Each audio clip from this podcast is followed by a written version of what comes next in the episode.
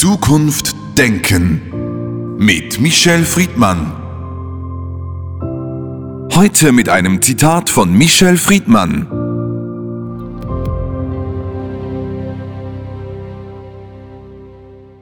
Dann packe ich meine Koffer.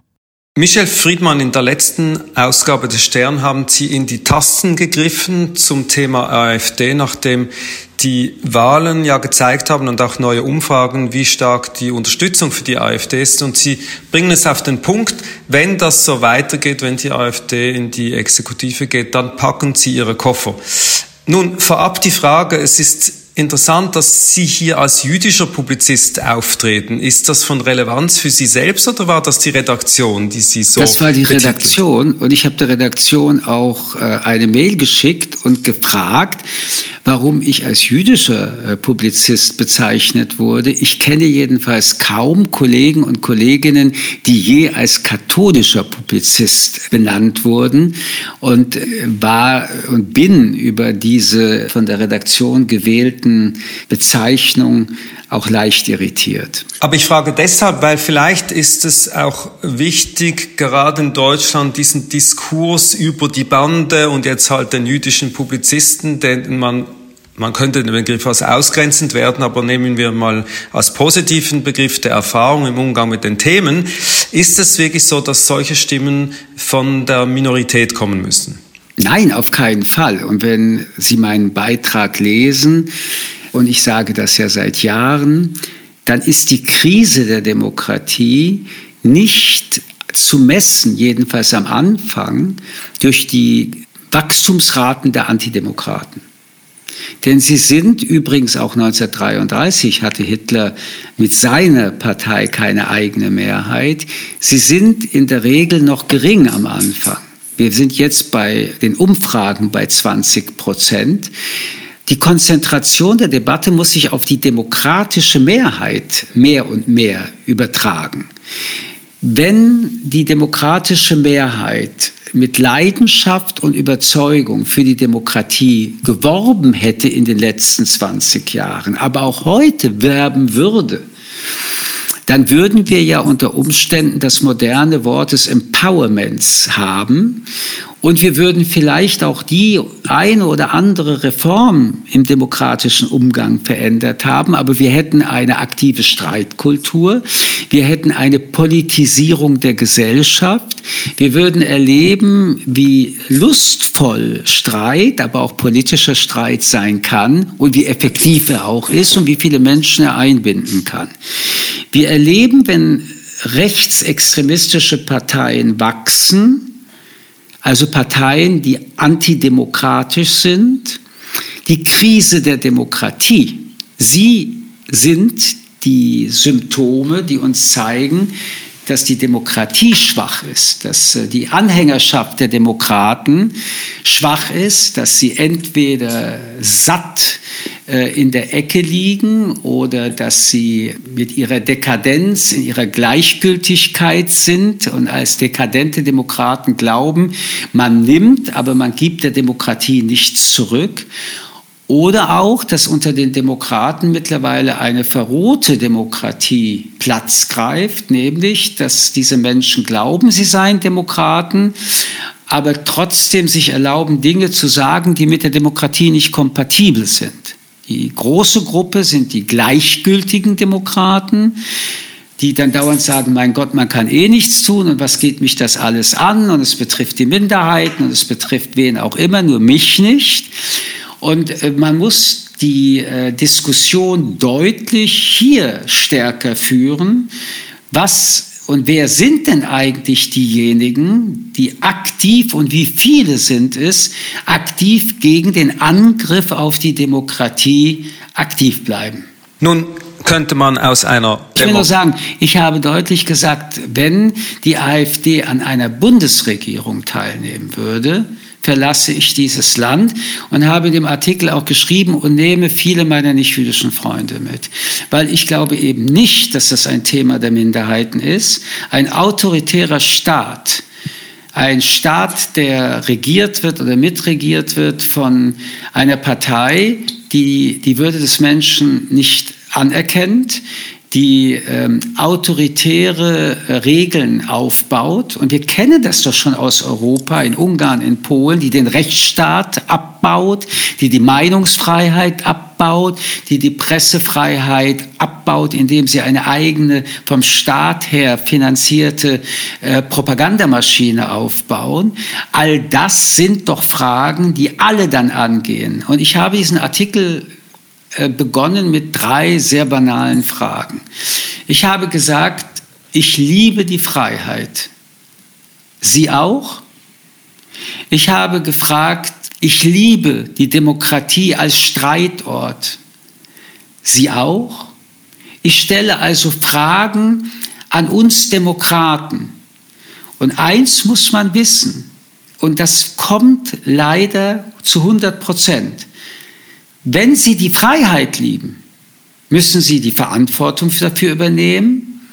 Und wenn diese Autokraten an die Macht kommen, bedeutet es, dass sie ihre Freiheit verloren haben. Ich jedenfalls kämpfe für das, was ich liebe und gebe mir nach wie vor auch Mühe, meiner Frau ab und zu ein Geschenk oder Blumen nach Hause zu bringen oder andere Anstrengungen zu übernehmen, ich liebe die Freiheit und das bedeutet, genauso wie ich mich hier angestrengt habe privat, muss ich mich anstrengen, dass das, was ich liebe, nämlich Freiheit, blüht und nicht kaputt geht. Nun, die AfD ist unter Aufsicht des Verfassungsschutzes. Glauben Sie in dem Fall nicht mehr an die Kraft des Rechtsstaates, der solche Auswüchse, vielleicht antidemokratischen und vielleicht sogar autokratischen in der Konsequenz, dass der das regelt? Oder weshalb sind Sie in diesen Tagen gerade so aufgewühlt?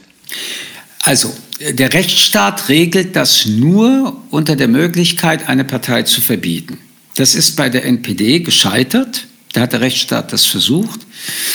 Das könnte bei der AfD größere Chancen haben. Und das, was Sie gesagt haben, dass der Verfassungsschutz bereits diese Partei in Teilen sogar zu einer ernsten äh, Gefährdung eingeschätzt hat, sind Vorbereitungsmöglichkeiten, um eines Tages beim Bundesverfassungsgericht, wenn die Partei verboten wird, äh, diesmal vielleicht zu obsiegen.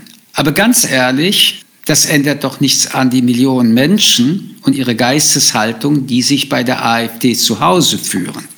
Dann heißt die Partei vielleicht am Tag danach AF Schmäh und schon geht es wieder los. Es handelt sich um ein gesellschaftspolitisches Thema, übrigens nicht nur in Deutschland, sondern leider in vielen europäischen Ländern. Und Sie haben ja auch die Blocherpartei, wo die Krise der Demokratie im 21. Jahrhundert deutliche Spuren hinterlässt, auch im parteipolitischen, arithmetisch-mathematischen Sinne. Mehr und mehr Menschen vertrauen der Demokratie nicht. Mehr und mehr Menschen wünschen sich einfachere Lösungen für komplizierte Probleme. Mehr und mehr Menschen wünschen sich, dass das ganz schnell geht. Und all das widerspricht der Demokratie. Die Demokratie ist langsam, nur in der Diktatur geht alles schnell. Und die gesellschaftspolitischen Berücksichtigungen viele und alle Gruppen, die von Entscheidungen betroffen sind, ist eine demokratische, großartige Leistung, währenddessen die Diktatur immer nur das tut, was in ihrem Interesse ist. Aber nichtsdestotrotz haben Menschen das Bedürfnis auch wieder nach einer starken Hand. Es gibt in diesem 21. Jahrhundert Verunsicherungen, ob das der Krieg ist, ob das Corona war, ob das auch ökonomische Fragen sind die die Bevölkerung beunruhigt. Es herrscht Angst unter Teilen der Bevölkerung und Angst ist nie ein guter Ratgeber und Angst ist nie ein Ratgeber der Demokratie. Demokratie muss die Angst aufgreifen, aber wenn Menschen Angst haben, wächst ihre Bereitschaft irrational und nicht mehr durch Vernunft Entscheidungen zu treffen. Und aus all diesen Dingen heraus wächst das alte Geschwür des Kontinents Europas nämlich der Antisemitismus, der Rassismus. Und daraus wächst eine politische Erfahrung des letzten Jahrhunderts, nämlich der Rechtsextremismus, der Faschismus. Und diese Gruppierungen haben momentan einen Aufwind. Punkt Absatz. Alles gesagt. Aber wo sind die vielen, die sich für die Demokraten halten und in den letzten 20 Jahren, aber auch heute, während wir diese Sendung produzieren, nicht einen Beitrag für ihre wirklichen Überzeugungen, von denen sie jedenfalls sonntags reden, auch von Montag bis Samstag übertragen, nämlich dass Demokratie das System ist, in dem sie leben wollen. Dann müssen sie es verteidigen. Und zwar nicht gegen diese rechtsextremen Parteien alleine, sondern auch, indem sie zeigen, indem sie sich engagieren, indem sie sich wieder mehr anstrengen, um die Demokratie so modern und ansprechend zu machen. Denn Demokratie braucht nicht nur Demokraten, Demokratie braucht immer Veränderung. Auch das ist ja der Vorteil von Demokratie. Demokratie ist dynamisch, Diktatur ist statisch. Nun, dieses Geschwür, das Sie gerade benannt haben, und lassen Sie uns nochmals kurz bei der AfD bleiben. Auf dem Titel des Sterns fragt äh, die Redaktion, was können Sie eigentlich außer Hass, Frau Weidel, und Hass ist geschrieben in der Sprache oder in der Schrift der Nationalsozialisten. Ist es wirklich äh, eine sehr deutsche Art, diese rechten, rechtsextremen Autokratieparteien immer in diesen Kontext des Nationalsozialismus zu stellen?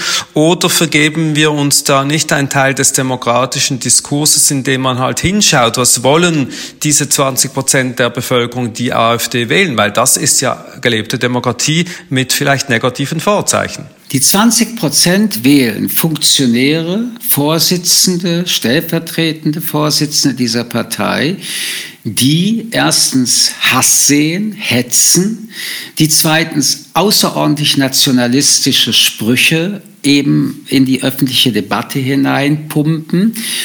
Und jetzt will ich dann doch noch etwas zu Deutschland sagen. Alle rechtsextremistischen Parteien in Europa haben mit den Narrativen des Hasses und der Hetze ihre Hauptarbeit geleistet, mit immer den Touch des Nationalismus. Aber in Deutschland bedeutet Rechtsextremismus immer auch, wie stehe ich zum Nationalsozialismus? Und äh, der Ehrenvorsitzende dieser Partei hat mal gesagt, das sei ein Vogelschiss der Geschichte. Das heißt, ein Teil der Erzählung des Narrativs der AfD ist auch eine Sehnsucht von nicht wenigen Deutschen zu befriedigen, Erstens, mindestens, es muss Schluss sein mit der Debatte über Hitler und den Nazis. Man hat schon genug bezahlt, man hat schon genug den Kopf nach unten gerichtet, die Wiedergutmachung, die Juden erpressen immer wieder Deutschland und wir haben die Nase voll.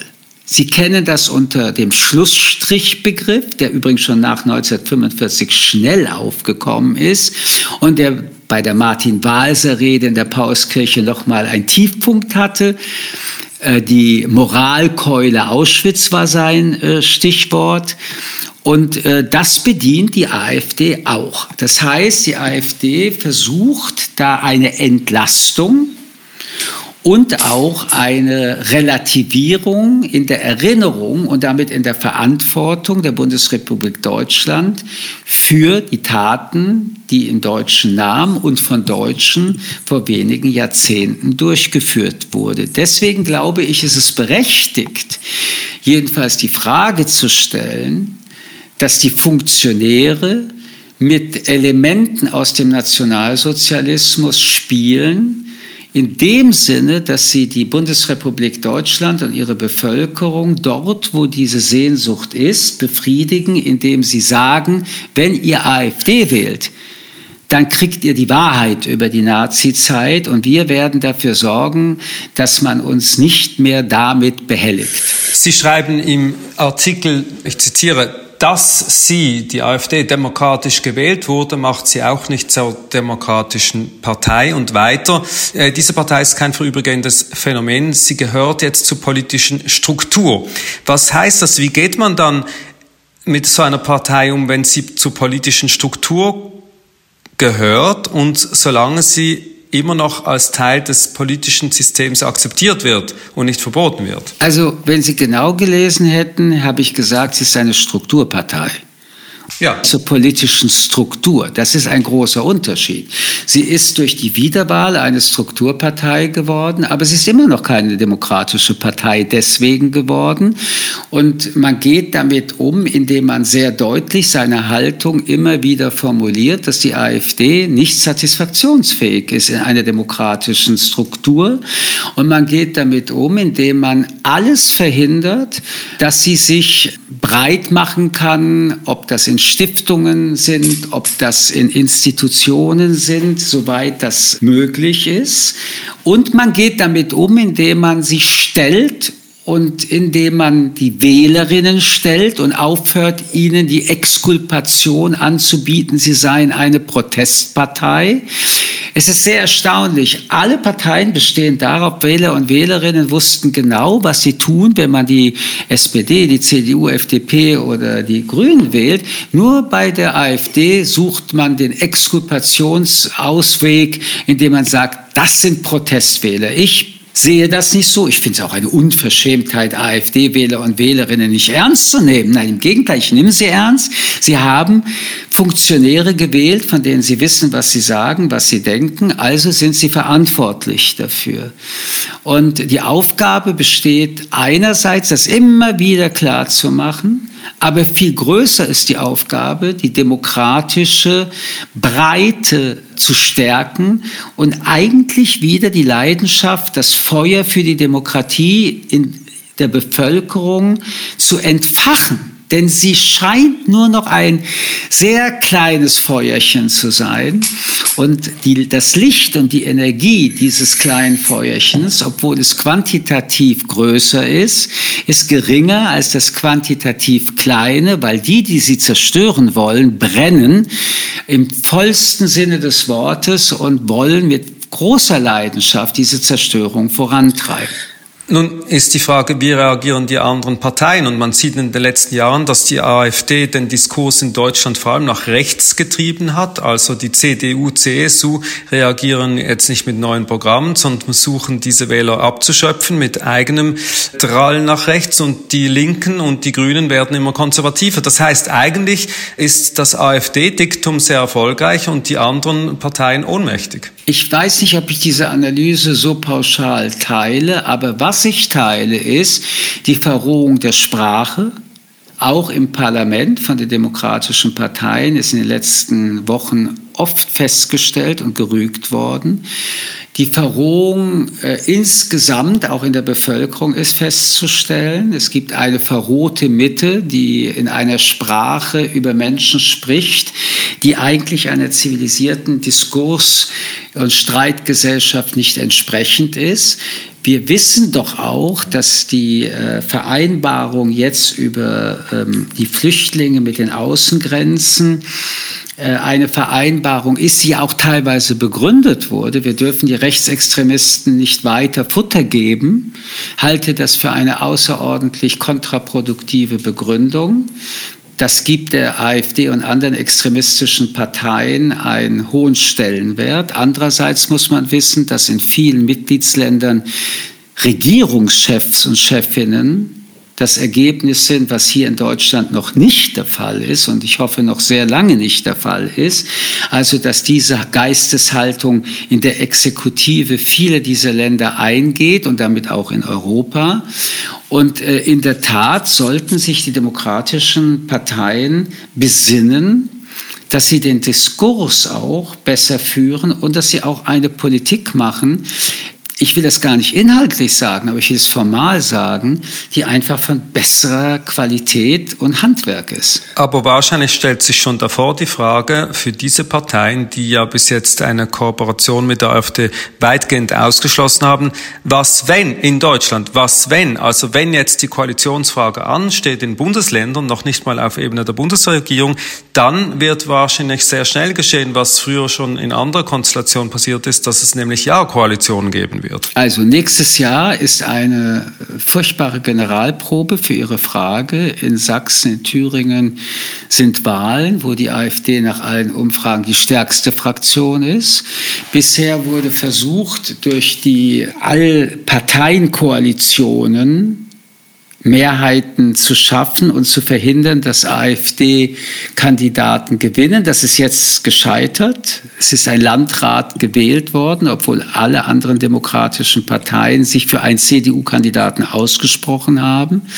Also nächstes Jahr werden in zwei Bundesländern, die auch mit viel Gewalt der Rechtsextremen konfrontiert sind, in diesen zwei Bundesländern Fragen auftreten, die erstens mit Mathematik zu tun hat. Aber wenn es mathematisch keine Mehrheiten ohne die AfD geben wird können, dann bleibt nur noch die Überlegung von Minderheitsregierungen, sehr instabil, oder der erste kippt und sagt, im Interesse des Landes muss man in einen sauren Apfel beißen. Ob das so sein wird oder nicht, werden die Wahlergebnisse am Ende hergeben.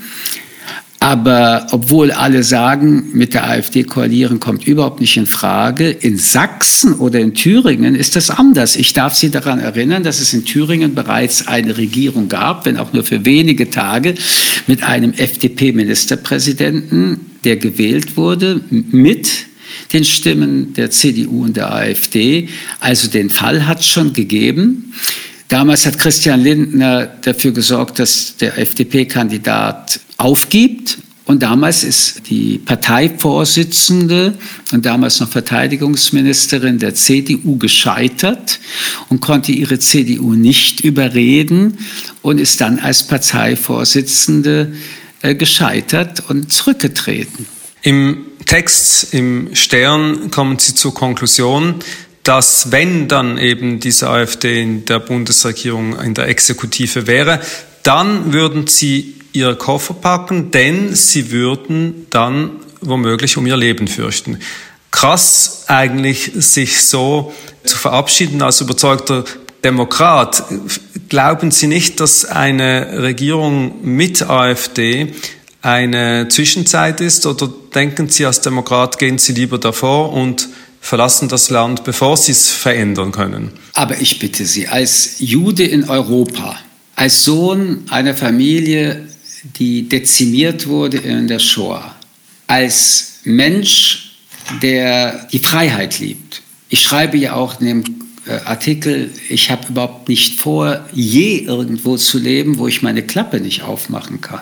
Aber selbst wenn ich sie nicht aufmache, weiß ich als Jude, dass ich Lebensgefahr erleben werde, wenn äh, Rechtsextremisten an Regierungen sind, aber als Demokrat auch, da glauben Sie doch nicht ernsthaft, dass ich den Fehler mache, was viele Juden leider im Dritten Reich gemacht haben, an die Gefahr nicht ernsthaft zu glauben oder zu glauben, der Spuk geht vorbei und geblieben sind. Also ich habe meine Lehre äh, aus dem Dritten Reich und aus der Shoah gezogen.